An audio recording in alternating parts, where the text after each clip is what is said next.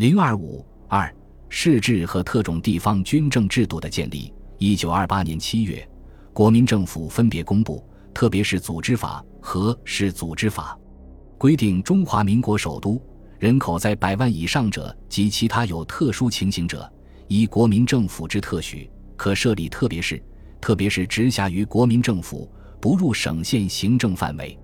到一九三零年一月，全国共设立南京、上海。北平、天津、青岛、汉口、广州七个特别市。市组织法规定，人口在二十万以上的都市，可经国民政府特许设市，是直隶于省政府，不入县行政范围。一九三零年五月二十日，国民政府公布新的市组织法。该法在民国时期施行较久，影响较深。市组织法。将是分为行政院辖市与省辖市两种。院辖市的条件是：一、首都；二、人口在百万以上者；三、在政治上、经济上有特殊情形者。省政府所在地即使符合上述条件之一者，仍应归行管辖。根据这一规定，全国当时确定南京、上海、天津、青岛、汉口五城市为院辖市，北平。广州等城市人口虽符合院辖市条件，但当时为省会所在地，故根据规定为省辖市。不久，河北省会迁天津，北平恢复为院辖市。一九三一年六月，国民党中正会议决汉口市改立湖北省而为省辖市。到一九三一年十一月，全国有行政院直辖市四个：南京市、上海市、北平市、青岛市。一九三三年，国民党中正会议决议陕西长安为陪都，改名西京为院辖市。抗战爆发后，重庆成为陪都，升格为院辖市。到一九四七年，院辖市增为九个：南京、上海、北平、天津、青岛、西京、重庆、哈尔滨、大连。新的市组织法规定。凡人民聚居地方有下述情形之一者，设省辖市：一、人口在三十万以上者；二、人口在二十万以上，其所收营业税、牌照费、土地税每年合计占该地总收入一半以上者。省辖市地位与县相同。省辖市虽为数不少，但仍有不少经济文化比较发达的城市因不符以上要求而被宣布废市改县。如苏州、无锡、烟台、郑州、福州、芜湖、南宁等。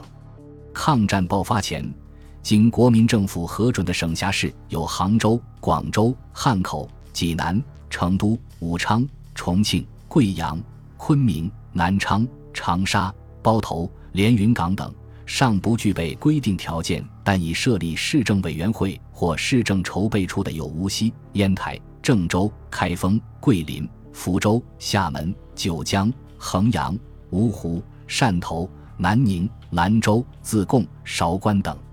市的行政机构为市政府，市长下设各局，科分掌民政、财政、教育、建设、警察、卫生等项事务。市政府设市政会议，每月开会一次。议决提出于市参议会的议案，市政府所属机构办事章则。市政府所属各机构间不能解决事项、市长交易事项等，并不具有实际决策权利。市政大权主要掌握在行政首长手中。市的民意机构为市参议会。根据一九三二年八月公布的《市参议会组织法》，市参议会为全市人民代表机关，市参议员由市公民直接选举。市参议员的名额在人口二十万之时为十五名，超过二十万者。每五万人口增加一名，市参议员不得兼任本市市政府及其所属机关公务员。市参议会每两个月开常会一次，所作决议市长应当执行。市长如认为决议不当时，可送交市参议会复议。如参议员三分之二以上仍执前议，而市长仍认为不当时，应即提付市公民依法复决之。将议会与行政的争执诉于全民公决的这一项规定，不同于省议会与省主席的争执由行政院合办的规定，凸显出市为自治单位的地位。市公民对市参议员得行使罢免权，对市参议会的决议得行使复决权。事实上，由于民主环境及保障机制的薄弱，这些反映是公民意愿的罢免权、创制权、复决权落实起来仍然十分困难。南京国民政府依据孙中山地方自治原则，地方行政制度采用省县两级制，在推行过程中，由于各省区域辽阔，再加上交通不便、战乱等因素，省管县实际力有未逮，对政府政令推行和有效管理形成相当阻碍。三十年代初，长江流域各省出于配合剿共军事、增进行政效率的需要。纷纷在省县之间增设特种行政组织。一九三一年六月，蒋介石提出在南昌行营设置党政委员会，自兼委员长。江西全省剿匪区域共四十三县，划分为九个分区，每区设置党政委员会分会，负责指导各区军事、政治、经济等事务。七月，蒋介石通令各进剿部队关于宣传事项，应由党政委员会指导施行。比收统一知晓，党政委员会主要负责党务、民众自卫及赈济三方面工作。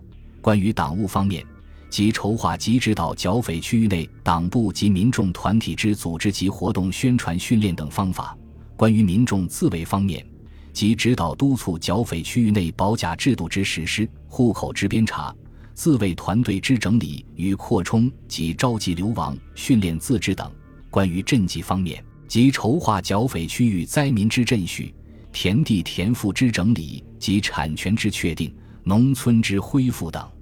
一九三二年六月，国民党中央执行委员会授权鄂豫皖三省剿匪总司令蒋介石、粤赣闽三省剿匪总司令何应钦处理所属区域党政事务。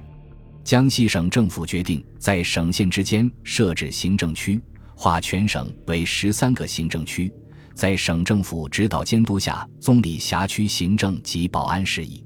在此前后，其他省份也有类似的机关设置，包括安徽的首席县长制、江苏的行政区监督制、浙江的县政督察专员制等。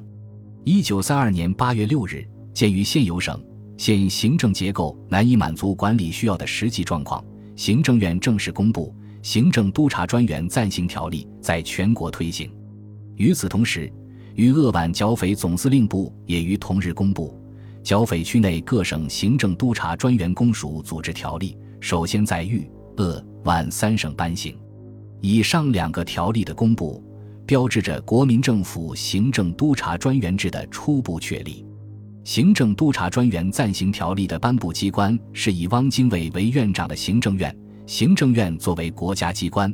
条例必须考虑和立法原则不相冲突，不能从根本上破坏孙中山关于地方行政制度实行省县两级制的遗训。因此，条例在变通的意志下，力图将其限制在一定的时间和空间范围内。该条例规定，省政府在离省会较远地方，因有特种事件发生，可指定数县为特种区域，临时设置行政督察专员。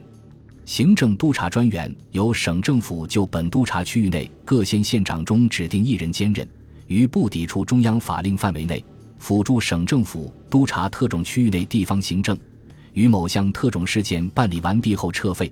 行政督察专员之设置，经省政府委员会议决，并由省政府将设置理由及督察区域，自请内政部转呈行政院决定行之。专员得于原领县政府内附设办事处。该办事处亦得于本督察区域内流动设置。行政督察专员对于本督察区域内各县市政府地方行政有随时考察及督促指导权。专员对于本督察区域内各县市政府行政人员，认为有应行奖惩之必要时，得随时呈明示由，密报省政府及主管厅核办。专员因维持治安之需要。对于本督察区域内各县市之警察保卫团，可节制调遣之。